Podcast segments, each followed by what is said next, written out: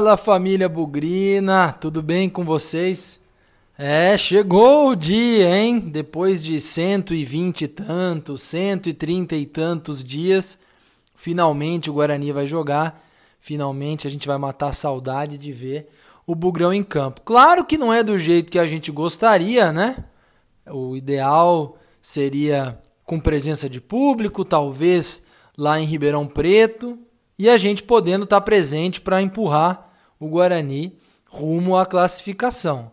Mas, diante de todas as regras, diante de todos os novos protocolos, né, um dos termos do momento, vai ter que ser em portão fechado em São Bernardo, o que no fim não é de todo ruim para a gente, mas sem a presença da torcida do Guarani. O que é pior também, um, num momento diferente, né?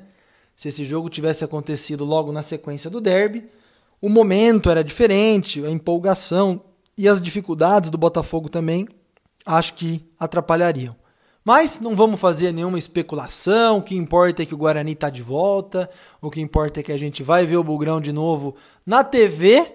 Mas a pandemia continua, os problemas continuam, o futebol que não. Já falei mais de uma vez que para mim não era hora de voltar ao futebol, mas já que o futebol voltou, vamos tentar fazer o melhor que a gente pode. Então esse é o pré-jogo de Botafogo de Ribeirão Preto e Guarani, 11 rodada da primeira fase do Campeonato Paulista, que poderia ser mais fácil, né? Mas continua na nossa mão. Vamos falar sobre isso nesse programa também. Bugrecast, o podcast da torcida bugrina. É muito legal poder fazer um, um pré-jogo de novo, né? Legal até para para o público do Bugrecast se reacostumar com os nossos quadros, é, matar a saudade aí de como o Bugrecast sempre funcionou, né? Importante lembrar aí, passamos a marca do programa 100, esse já é o programa de número 102, mais de um ano, e agora um pré-jogo de uma partida muito importante. Estou gravando esse programa é, logo após aqui o fechamento da rodada de quarta-feira, né, da 11 primeira rodada, que começou muito bem, com o empate do Ituano com a Ferroviária, que já tirou a Ferroviária do, da possibilidade de classificação. E aí, minutos atrás, terminou aqui Palmeiras e Corinthians, Corinthians e Palmeiras, 1 a 0 para o Corinthians. Caso tivesse sido empate ou se o Palmeiras tivesse vencido, Guarani e Botafogo era mera formalidade para o Guarani, obviamente, porque a vaga já estaria garantida, Guarani já estaria classificado para a segunda fase. Não aconteceu, mas gente, sem pânico, hein? sem fazer disso o fim do mundo. Eu falei muitas vezes, Carpini falou muitas vezes, coloquei no Twitter agora há pouco, que continua nas nossas mãos. Carpini foi extremamente feliz em dizer na entrevista coletiva antes do jogo que o Guarani chegar em condição de se classificar faltando duas rodadas é o mérito de um trabalho de outras dez rodadas. Então o Guarani construiu esse caminho, construiu o direito de jogar contra o Botafogo, dependendo só dele para conseguir a vaga para a segunda fase. Ah, poderia ter sido melhor? Poderia. Se o Corinthians não tivesse ganho e a gente faria desse jogo uma partida mais importante para o Botafogo do que para a gente, poderia. Mas e daí? Tá cada um brigando pelo seu, tá cada um buscando aí o seu objetivo e nem sempre é, tudo vai acontecer do jeito que a gente quer. Então, eu vi muita gente preocupada, já fazendo conta, que não vai dar, que é o jogo da vida do Botafogo, que vai ser um jogo muito difícil, mesmo que empate, porque agora o Corinthians está na briga, a Globo tem interesses nesse jogo. Gente, calma. O jogo nem começou ainda. Vamos, vamos abaixar um pouquinho a bola, vamos respirar um pouquinho fundo. O trabalho do Guarani foi bem feito, insisti que durante a pandemia o Guarani foi extremamente profissional, foi extremamente pé no chão e vamos jogar futebol, gente. Se der certo, deu. Se não der certo, não deu. Acho que ninguém trabalha com essa possibilidade de não dar certo. A gente precisa de dois pontos nos próximos dois jogos. Tudo pode acontecer, mas continua nas nossas mãos. A gente já cansou de fazer contas que envolviam é, a dependência de resultado de outros times, isso nunca aconteceu. Olha a diferença, olha a vantagem que é a gente depender só da gente. E temos que considerar aqui também que se é um jogo decisivo pra gente e que tem um pouco de tensão, imagina a tensão que tá do lado do Botafogo. Os times lá de baixo é, pontuando. Hoje o Botafogo é o lanterna do campeonato. Então, da mesma maneira que é um jogo duro pra gente, é duro para eles também. Imaginem a pressão para cima do Botafogo se o Guarani fizer 1 a 0 Claro que se o Botafogo fizer 1 a 0 a pressão em cima da gente é muito grande. Mas o Botafogo só trabalha com a vitória. Pode dar tudo errado pro Guarani. Claro, a gente torce para que ganhe do Botafogo, mas um empate tá, não, tá tranquilo ainda. Nós precisamos empatar contra o São Paulo. É difícil? É difícil, claro que é. Mas é um jogo de cada vez. Não adianta a gente aqui já ser negativo, já ser pessimista. Vamos olhar o copo meio cheio que está nas nossas mãos. Não está na dependência de uma combinação intergaláctica de resultados. O que importa é a gente. E eu acho que essa vai ser a, a, a dose, esse vai ser o tom da palestra do Carpini antes do jogo. Tudo o que a gente fez até aqui nos colocou no direito e na condição de brigar por essa vaga na segunda fase. Ganhar do Botafogo vai nos dar a vaga e também é um mérito, é um reconhecimento para um time desacreditado, para um time batalhador, um time esforçado pra caramba, consciente, organizado e que fez por merecer chegar onde chegou.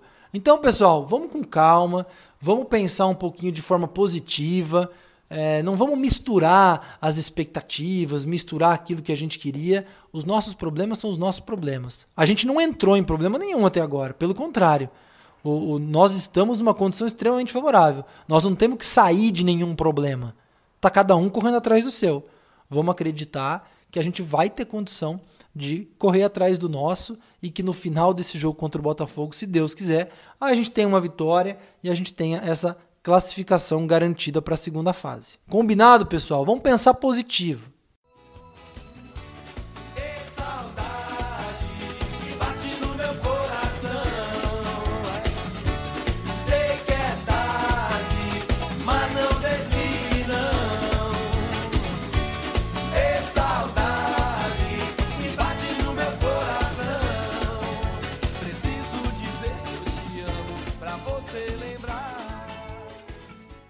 Sobre o time, impossível a gente descobrir, né? Impossível a gente cravar qual vai ser o Guarani que joga. E aí, o Carpini já deu algumas, alguns indicativos de eventuais problemas físicos, essa readaptação da pandemia aí. Alguns jogadores sentiram a volta e talvez até sejam poupados. O que a gente sabe é que o Pablo não vai jogar, e é por estar suspenso, e o Romércio também. É, obviamente, um zagueiro diferente aí a gente vai ter. Pode ser o Valber, que acabou de chegar, pode ser o Victor Ramon. E na lateral direita a gente deve ter o Cristóvão, que a gente já conhece, que pode ter aí uma, uma grande chance de mostrar o seu valor. É, na minha opinião, ainda não apresentou aquilo que a gente espera dele e o que ele mostrou em outras equipes. Tem um zoom zoom zoom aí que o Bidu sentiu alguns desconfortos musculares durante a volta aos treinamentos, chegou a ser poupado de algumas partidas, algumas partidas não, desculpa, gente, alguns treinamentos e pode ser poupado nesse jogo. Aí vai saber o que vai acontecer. Será que o Eliel, o garoto da base de 18 anos, vai entrar ali? Pode ser. Jogo duro, mas oportunidade para mostrar o seu bom futebol. No meio de campo, é, eu tô com a sensação que a gente pode ter novidade. Qual que é? Não sei. Pode ser que o David jogue? Acredito que sim, mas dali para frente, não sei se o Persson joga, se o Igor Henrique joga. Eu fiquei até impressionado que o, o Carpini elogiou muito o treinamento do Marcelo e do Igor Henrique na última coletiva. Então pode ser que um desses dois apareça. Não sabemos do Giovani, não sabemos do Crispim. E lá na frente, muito provavelmente, o, o Rafael Costa esteja confirmado. Se vai o alemão, se vai o Júnior Todinho, não sabemos. Então, muitas incertezas na formação desse time. O que foi muito interessante na coletiva também, até para a gente é, aprender e, e observar é, o dia a dia do trabalho do Carpini. Né? Ele foi perguntado se o Guarani poderia jogar ali num 4-5-1, 4-1, 4-1, ou seja, só o Rafael Costa lá na frente e uma série de outros jogadores ali no meio, Arthur Rezende, o Persson, o próprio Giovanni e o Crispim. E ele foi muito taxativo em dizer que a gente nunca jogou desse jeito e não vai ser agora que a gente vai jogar. Então é um sinal de que o Rafael Costa vai ter um companheiro no ataque, um companheiro atacante. Pode ser que seja o alemão, quem sabe seja o Júnior Todinho, quem sabe seja o Elias Carioca, alguém que está com um pouco mais de ritmo. O próprio Vagninho, não sabemos, mas muito provavelmente nós teremos aí o 4-4-2, 4-1-3-2, chame como quiser, é, na formação tática do time, o que é um bom sinal. Eu cheguei a brincar no Twitter que eu não acreditava em grandes mudanças, porque, poxa, o time treinou, jogou junto um tempão, aquela saída de bola, troca de passe na defesa, e agora na retomada, tudo bem, chegaram alguns jogadores novos, mas vai mudar muito o time? Não acreditava nisso, então entendo mais ou menos que o Carpini está correto em fazer essa, essa analogia, em repetir a forma do time jogar. Então acho que isso é, é uma coisa importante. Um ponto extremamente interessante é, vai ser o fator psicológico. Isso ninguém pode negar, que por mais que a classificação esteja nas nossas mãos, só uma vitória basta, é, vai ter alguns momentos, eu acredito, de tensão, de insegurança, e por isso o trabalho da comissão técnica, a própria palestra, um jogador ajudar o outro, é, pode ser extremamente importante, sem esquecer da pressão do lado de lá. Então, Botafogo, como eu falei, último colocado, com muitas dificuldades. Se eu pudesse chutar um time aqui, eu acho que o Guarani jogaria com o Jefferson Paulino, que a gente tem certeza que isso vai acontecer. Na lateral direita, o Cristóvão, na zaga o Bruno Silva e o Valber, e na lateral esquerda eu acredito que o garoto Eliel vai jogar. Se não ele, alguma outra pessoa, algum outro atleta. O Carpini não gosta de improviso, mas considerando que ele tem uma opção para lateral esquerda, eu acho que vai ser o Eliel sim. No meio de campo, acredito no David. É complicado chutar o resto, mas eu acho que o Guarani pode jogar com uma formação muito parecida com a campeonato com os jogos anteriores. Então, David, o Eduardo Persson, o Giovanni e o Lucas Crispim. Não acredito ainda que o Arthur Rezende entre como titular. Ele vai tomar o lugar no time merecido e eu acredito nisso. Mas o grande ponto aqui é como o time vinha jogando. O jeito que o Guarani joga esse ano é diferente do jeito que ele jogava no ano passado. O Arthur Rezende estava habituado com o ritmo do ano passado. Precisa um pouco mais de treino, precisa um pouco mais de ritmo com esse elenco. Acredito que ele comece no banco. Então, é, esse é o meu palpite. Na frente, tenho certeza que o Rafael Costa joga. E vou chutar aqui que o companheiro dele de ataque vai ser o alemão. Não porque, é, é, de novo, é, o alemão é o jogador mais indicado. Talvez seja o Todinho. Mas ele está sem ritmo e o alemão é o mais perto do conhecimento de jogo do Carpini. Ele já estava aí antes já treinou, já tem uma forma de entender o jeito que o Guarani joga. Outra opção seria o Todinho, mas ele está fora de forma. Nesse momento, Elias Carioca nunca jogou, Vagninho nunca jogou, próprios os outros garotos da base, né, o Renanzinho, o outro Matheus, acho que muito cedo para eles. Vamos pensar que na cabeça do treinador, quanto menos mudança, melhor. Seja no número, de, no nome de jogadores, seja na forma de jogar. Então eu acredito que o ataque tenha alemão habituado ao modelo do Carpini e o Rafael Costa também. Então, para resumir meu time, Jefferson Paulino, Cristóvão, Bruno Silva, Valber e Eliel, David, Eduardo Persson, Crispim e Giovanni, Alemão e Rafael Costa. Vamos ver se vai ser isso aí, hein?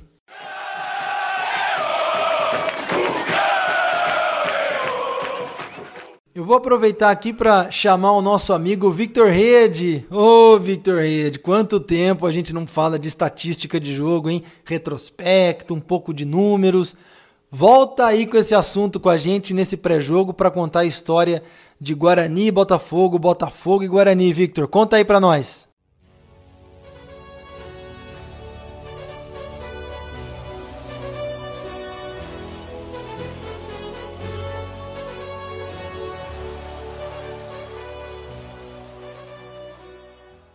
Fala Pezão, fala galera do Bugrecast. Aqui quem tá falando é o Victor Rede. E eu tava com saudade de estar tá aqui com vocês nos pré-jogos, né? Que vocês estão acostumados aí nos últimos meses. Eu passando para vocês um pouco de dados, estatísticas dos confrontos do Guarani pelo Campeonato Paulista Série 1. O adversário da vez é o Botafogo de Ribeirão Preto, jogando fora de casa. Não é em Ribeirão Preto, mas vamos falar um pouquinho aqui desses dados. A primeira vez que o Guarani jogou com o Botafogo pelo, no Campeonato Paulista foi no ano de 1957, no Brinco de Ouro. O placar foi 3 a 1 para o adversário e o gol do Guarani foi de Benê. O último jogo, jogando fora de casa, foi no Paulistão de 2013. O placar também foi 3 a 1 e o gol do Guarani naquela ocasião foi de Siloé. Vocês vão se lembrar desse cara aí. E falando mais um pouquinho do último confronto o Campeonato Paulista, que não foi lá Ribeirão, mas vocês se lembram bem que foi o ano passado. Foi um 2 a 0 num domingo à noite para o Guarani. Gols ali do Thiago Ribeiro o, e do Diego Cardoso. Agora falando um pouco de um jogo assim marcante entre Guarani e Botafogo no Campeonato Paulista, eu quero destacar uma goleada no campeonato de 1988. Sim, o ano que fomos para a final e fomos vice-campeões. Foi um 5 a 0 no brinco, com três gols do Evair. E esses três gols do Evair fez ele se tornar o maior artilheiro desse confronto Guarani-Botafogo pelo Campeonato Paulista da Série 1. Evair, ao longo da história, tem cinco gols anotados contra o time de Ribeirão Preto. E ao todo da história do Campeonato Paulista são 87 jogos, com 29 vitórias do Guarani, 32 empates e 26 derrotas. Eu espero que vocês tenham gostado. Um grande abraço e até a próxima que eu tô com saudade, saudade nível hard, daquelas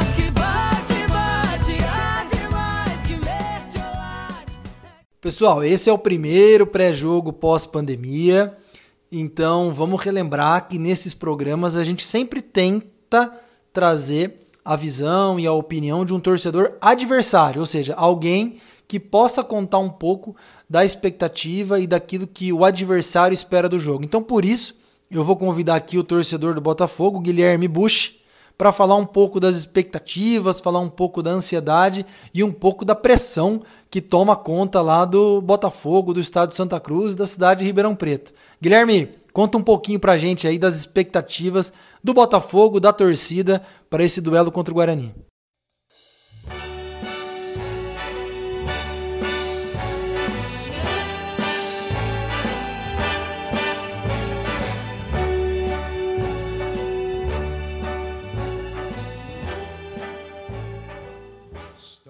Lucas, obrigado primeiro pela, pelo convite e oportunidade de estar falando um pouquinho do Botafogo com vocês, torcedores do Guarani. É um jogo de muita história, né? Um jogo em que é um duelo né, do interior, nos mais tradicionais do interior. Eu me lembro de grandes jogos do Botafogo e Guarani.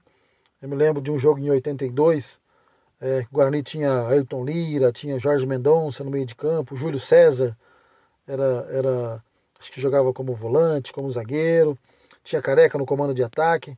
E foi lá em Ribeirão e jogar em Ribeirão contra esses times era, era uma atração, né? O Guarani era um era o Flamengo chegando em Ribeirão para jogar com o Botafogo. E naquele ano nós ganhamos aquele jogo de 3 a 2 Eu me lembro como se eu era uma criança, era, tinha 12, 13 anos de idade. Fui com meu pai ao estádio, é uma coisa inesquecível, né? Ver aquele time do, do Guarani com Jorge Mendonça, com esses jogadores todos aí, o Wendel no gol, né? era, era fantástico. E o Botafogo tinha também um grande time naquela época. Tinha lá é, Vander no meio de campo, Betão, tinha Paulo Egídio, Mart... É, Paulo Egídio ponto esquerdo, que fez muito sucesso depois foi jogar no Corinthians. Tinha Flamarion naquela época, que jogou no Guarani também. Nossa, era uma coisa fantástica. O Botafogo ganhou de 3 a 2 naquele, naquele jogo. E eu me lembro com muito carinho desse, desse jogo. Nessa quinta-feira nós vamos ter um duelo de opostos. Né? O Guarani buscando a classificação para a segunda fase, para os mata-matas e o Botafogo desesperado contra o rebaixamento. É, nas nossas contas, o Botafogo precisa de quatro pontos nesses dois jogos que tem para fazer para não ser rebaixado. Precisa vencer o Guarani e depois beliscar um empatezinho lá em Bragança contra o, o Bragantino. É uma tarefa muito difícil, até porque o time jogou dez vezes no campeonato esse ano e só ganhou duas, né? Duas vitórias, dois empates e, seis derrotas. Então, assim, falar em ganhar uma partida em duas, né, 50%, é realmente um aproveitamento muito acima daquilo que tem sido feito. Mas a gente acredita, né? É, o, o, a competição vai, vai voltar nivelada de novo, eu acredito que nivelada por baixo. Jogadores meio fora de forma, jogadores meio fora de ritmo, né? As equipes ainda buscando conjunto, eu acredito. E talvez seja nesse, nesse ponto aí que o Botafogo tem uma oportunidade de surpreender, ganhar do Guarani e tentar fugir aí dessa dificuldade que é o rebaixamento que está que tá assombrando aí a nossa campanha esse ano. A situação do Botafogo não é muito boa hoje, né? a gente vive um cenário conturbado politicamente depois que o, que o clube foi transformado em clube empresa. Né? Uma briga interna, acabou indo parar na justiça, tem muitas incertezas no ar e, mais do que tudo, nós estamos insatisfeitos, a torcida insatisfeita com a gestão do futebol da, da dessa empresa da SA que está cuidando do, do, do Botafogo. Foram muitas promessas e foi muita expectativa e de repente uh, o ano passado já quase fomos rebaixados e esse ano de novo lutando contra o rebaixamento. Tem ainda uma Série B chegando, né? Uma Série B aí batendo na porta. Estreia contra o Cruzeiro no, na primeira rodada lá em Belo Horizonte. E a gente está com muito, muito medo do, de como é que vai ser a política de montagem do elenco para jogar a Série B. Porque se for repetir o que nós estamos vendo no Campeonato Paulista, a perspectiva não é muito legal. O jogo portões fechados na quinta-feira, lá em São Bernardo do Campo, bem distante de Ribeirão, né? Ribeirão, o Botafogo tem o mano do jogo e vai ter que viajar 300 quilômetros para jogar com o Guarani. O Guarani, como visitante, vai ter que andar aí, rodar menos de 100 quilômetros. Vamos continuar em casa, vendo pela TV o jogo, torcer, né? Pelo Botafogo. O Claudinei Oliveira, que é o nosso treinador, tem praticamente todo o elenco à disposição. Alguns jogadores ainda precisam recuperar a forma física. É, o Botafogo foi a última equipe que voltou ao treinamento. E eu acredito que é, é, vai ser muito importante nesse momento esse condicionamento físico para voltar com o gás todo. O atacante Luqueta, que é um destaque da base, que ganhou espaço entre os titulares, entre os profissionais recentemente, ele se recuperou de uma fratura no pé esquerdo e deve estar à disposição. Um dos destaques da equipe é o meia Matheus Anjos, que veio do Atlético Paranaense e que está precisando engatilhar aí uma sequência boa de jogos, porque eu acho que esse jogador é um jogador diferenciado, é um cara, é um jogador muito habilidoso, é um meia que tem condição de fazer ligação com o ataque, de armar jogada, de ele tem um bom passe, é um cara inteligente. Eu acho que se ele chegou no meio do campeonato, se ele tiver é, condição de ter uma sequência de jogos, eu acredito que ele vai chamar a atenção. Ele está emprestado pelo Atlético Paranaense, eu acredito que ele vai chamar a atenção do próprio Atlético e de outras equipes, porque esse jogador é um jogador diferenciado. Eu, eu acho que fiquem de olho no Matheus Anjos, que, na minha opinião, é o destaque desse, dessa equipe do Botafogo. Uma curiosidade: Luiz Flávio de Oliveira apita o jogo. É o mesmo Luiz Flávio de Oliveira que em 2012 apitou Botafogo 2, Guarani 1, com o gol do Clebinho no finalzinho do jogo, aos 42, 43 minutos do segundo tempo. Naquele ano, aquele gol do Clebinho salvou o Botafogo do rebaixamento, faltando 2, 3 minutos para acabar o jogo. Foi uma festa lá em Ribeirão. E o árbitro era o mesmo, era Luiz Flávio de Oliveira. Quem acredita em coincidências, quem é supersticioso, tá aí uma boa dose aí de, de tentativa de fazer com que essa, essa escalação do Luiz Flávio possa ser um bom sinal para Botafogo ou para Guarani. De resto é isso, Lucas, eu te agradeço mais uma vez pela oportunidade, me coloco à sua disposição aqui, desejo um bom jogo a todos e até a próxima. Um grande abraço. Enquanto isso, na sala de justiça. Bom, pessoal, Finalizando aqui o nosso pré-jogo, é muito bom ver o Guarani de volta, é muito bom torcer para o nosso time novamente e mais do que isso, é muito bom torcer numa partida que vale muita coisa. Tem muito time aí que está brigando contra o rebaixamento ou às vezes não tem aspiração mais nenhuma no campeonato. A gente não. A gente tem uma classificação em jogo, tá na nossa mão, como eu falei mais de uma vez, e voltar nesse momento é sempre muito bom. Vou adotar o discurso do otimismo, do pensamento positivo e que a gente continue valorizando que a condição e a oportunidade de avançar de fase no Paulistão depois de oito anos está nas nossas mãos. Muita paciência. O Guarani não joga há muito tempo, assim como todos os outros adversários, e vocês, quem teve a oportunidade de ver aí os jogos desse primeiro dia, na quarta-feira, né, quatro jogos, o nível foi bastante abaixo daquilo que a gente está acostumado. Tem muito jogador retomando as atividades físicas. No máximo aí foram três semanas de treinamento para quatro meses parados. Talvez essas três semanas funcionassem para um período de um mês de férias que acontece na virada do ano. Para quatro meses, talvez a gente precisasse aí é, de um pouco mais, pelo menos mais umas duas ou três semanas, fazendo amistosos para o time pegar ritmo de jogo. Então, paciência. Hoje eu vi muita gente avaliando o jogador, avaliando times. Achei de uma forma precipitada. Não vamos cometer esse erro com os nossos jogadores. Eu contei é, no programa de volta aí da última segunda-feira que tudo que trouxe a gente até aqui não é garantia de sucesso. É um outro campeonato que começa agora, principalmente o primeiro jogo. Então, se a gente estava acostumado a ver é, alguns jogadores atuando de uma forma, com bom tempo de bola, com troca de passe, entrosamento, é possível que não aconteça isso hoje. Mas isso não quer dizer que o Guarani não vai lutar, não vai buscar a sua vaga, não vai buscar os seus gols. E não quer dizer que o adversário também não vai passar pelos mesmos problemas. Então vamos pensar de forma positiva. O caminho que o Guarani percorreu durante essa pandemia, como eu disse, foi extremamente profissional. E já dizia o livro do ex-presidente, ex-vice-presidente do Barcelona, a bola não entra por acaso. De certa forma, o Guarani está fazendo tudo direitinho. Renovou o contrato com jogadores, manteve a comissão técnica, trouxe melhores jogadores, conseguiu lidar com a questão financeira, está fazendo alguns investimentos na, na, estrutura do Brinco de Ouro, está tentando, tem, trouxe novos patrocinadores. Então, fora do campo, aparentemente as coisas estão funcionando. Vamos ver se essa máxima da bola não entrar por acaso é, vale para hoje à noite. E mesmo que não valha, mesmo que o Guarani empate, mesmo que o Guarani perca, continua nas nossas mãos. A gente tem mais um jogo contra o São Paulo, que se a gente ganhar, se a gente empatar, dependendo de como for o jogo contra o, o Botafogo, pode encaminhar nossa classificação. Lembra no ano passado, desde o começo o Carpini insistiu na recuperação na Série B, que tudo dependia da gente. Um jogo de cada vez, sem sofrimento, sem ansiedade, e, degrauzinho por degrauzinho, o Guarani conseguiu o seu objetivo. Vamos ser positivo e vamos acreditar que 10 horas da noite dessa quinta-feira e que o próximo pós-jogo, o primeiro pós-jogo dessa volta da pandemia, seja para contar sobre a classificação do Guarani e sobre uma vitória sobre o Botafogo, que seja de 1 a 0, gol no último minuto tá valendo. Tá bom, gente? É isso, Bugricast está de volta, primeiro pré-jogo. Vamos, Guarani, vamos, porque esse jogo é importante. E na vitória ou na derrota, hoje sempre, Guarani. Avante, avante, meu bugre, que nós vibramos por ti. Na vitória ou na derrota, hoje sempre, Guarani. É Guarani, é Guarani, é Guarani.